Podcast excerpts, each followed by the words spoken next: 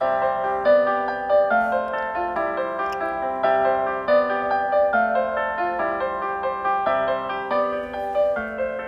んばんは、たけ。セブンに住んで人生が変わったラジオ、お聞きいただきありがとうございます。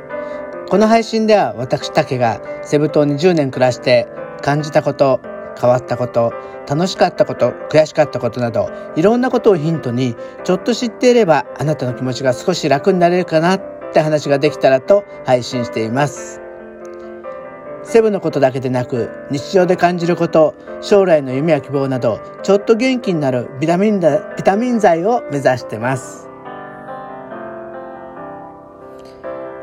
今日は記念すべき第45回です。相変わらずちょっと噛んでしまいますね。反省です。えー、実はね、えー、うちのオフィスは今日が仕事納めになります。ちょっと他の暮らしと比べて早いですよね。っていうのもフィリピンの祝日もうちは休みになるんですよ。明日はクリスマスイブ、明後日がクリスマス、キリスト大国のフィリピンは、この2日間は祝日なんですね。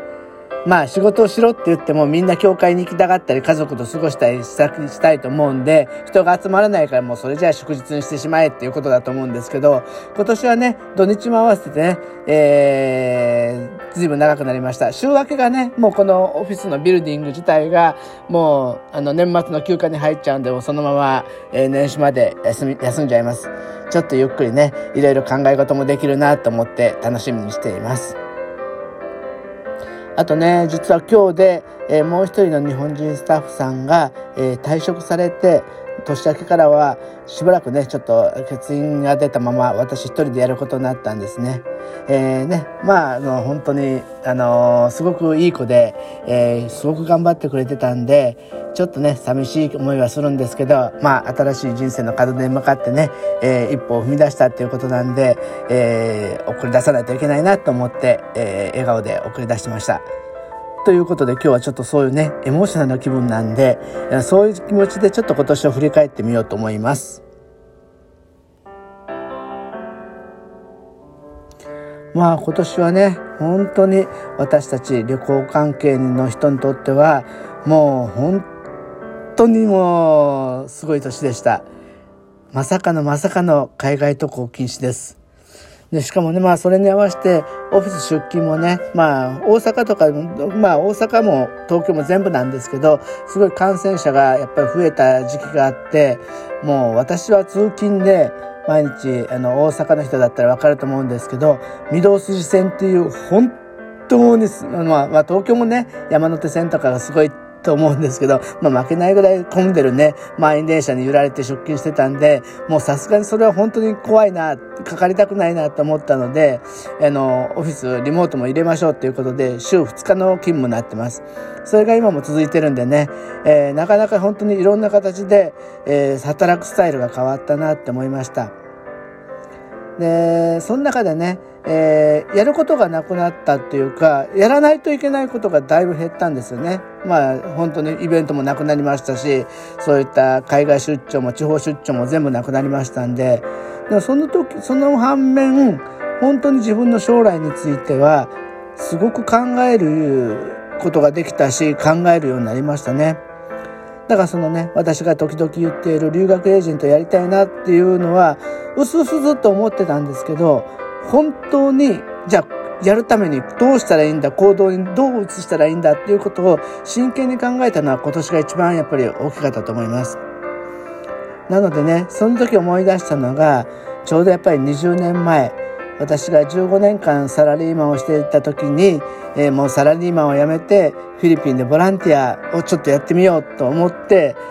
いろいろ考えた時その時を本当に思い出しましたでねその時もねやっぱり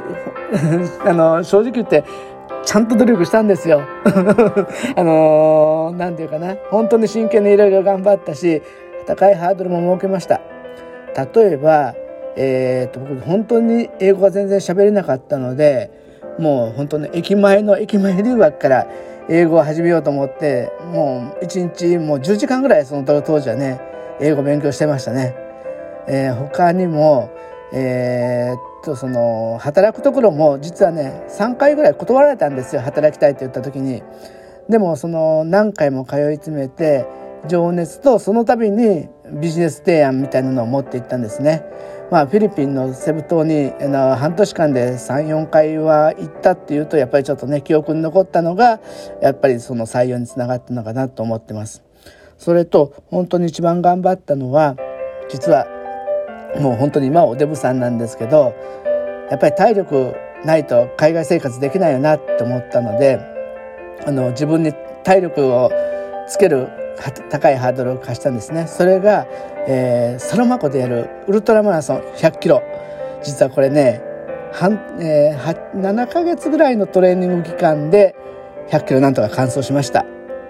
もう完走した後はね実を言うと足の爪、えー、6枚剥げてましたそれぐらいもう100キロマラソンって過酷なんだって思ってもうそれ以降もマラソンは一度も走ってないんですけどまあでもねそれだけ我慢あの頑張ったからつかめたのかなと思ってるし実は今ねそれよりも本当にもっと頑張ってるつもりです。こういうね音声配信とかブログとかもそうなんですけどなんか本当に人に思いを伝えるっていうことに対していろいろ本当に頑張りたい。そこでいろんな人にいろんな思いを伝えた上でまあそのその結果なんか誰かの笑顔につながるようなそういったことができればいいなって本当に思ってます。そしてそういう事業をちゃんと自分の子供につなげていく。そこも課題なんですね。20年前はね私独身だったんで自分のことだけ考えればいい。自分のあのことに集中してたんですけど今は家族を持って子供を持ってっていうことなんでより一層ね人のためにっていう部分が強くなってると思います。なんか今日はちょっと偉そうに言ってるんですけどでもね本当になんかその時の思いが今ね、えー、蘇ってきてるんでなんかその時もフィリピン海外で暮らせるなんて夢物語からなんか実現したから今もねその留学エージェントってちょっと夢物語的な感じもしてるんですけど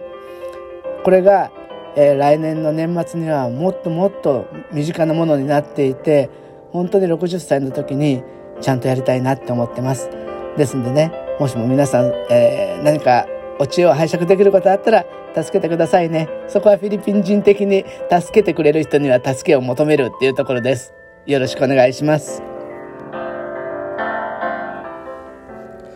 もう今年もね、あ余すところあと1週間です。皆さんもね今年1年をちょっと振り返って来年が素敵な1年になるようにしっかり計画を立てられるといいんじゃないかな。余計なおせっかいかもしれないけどそうするといいなと思います。来年1年が皆さんにとっても私にとってもいい1年になること本当に年の最後に願ってます。と言っても年末までちゃんとやります。放送します。年始も1日から放送しますんでぜひ毎日聞いてください。よろしくお願いします。今日はお聴きいただきありがとうございました。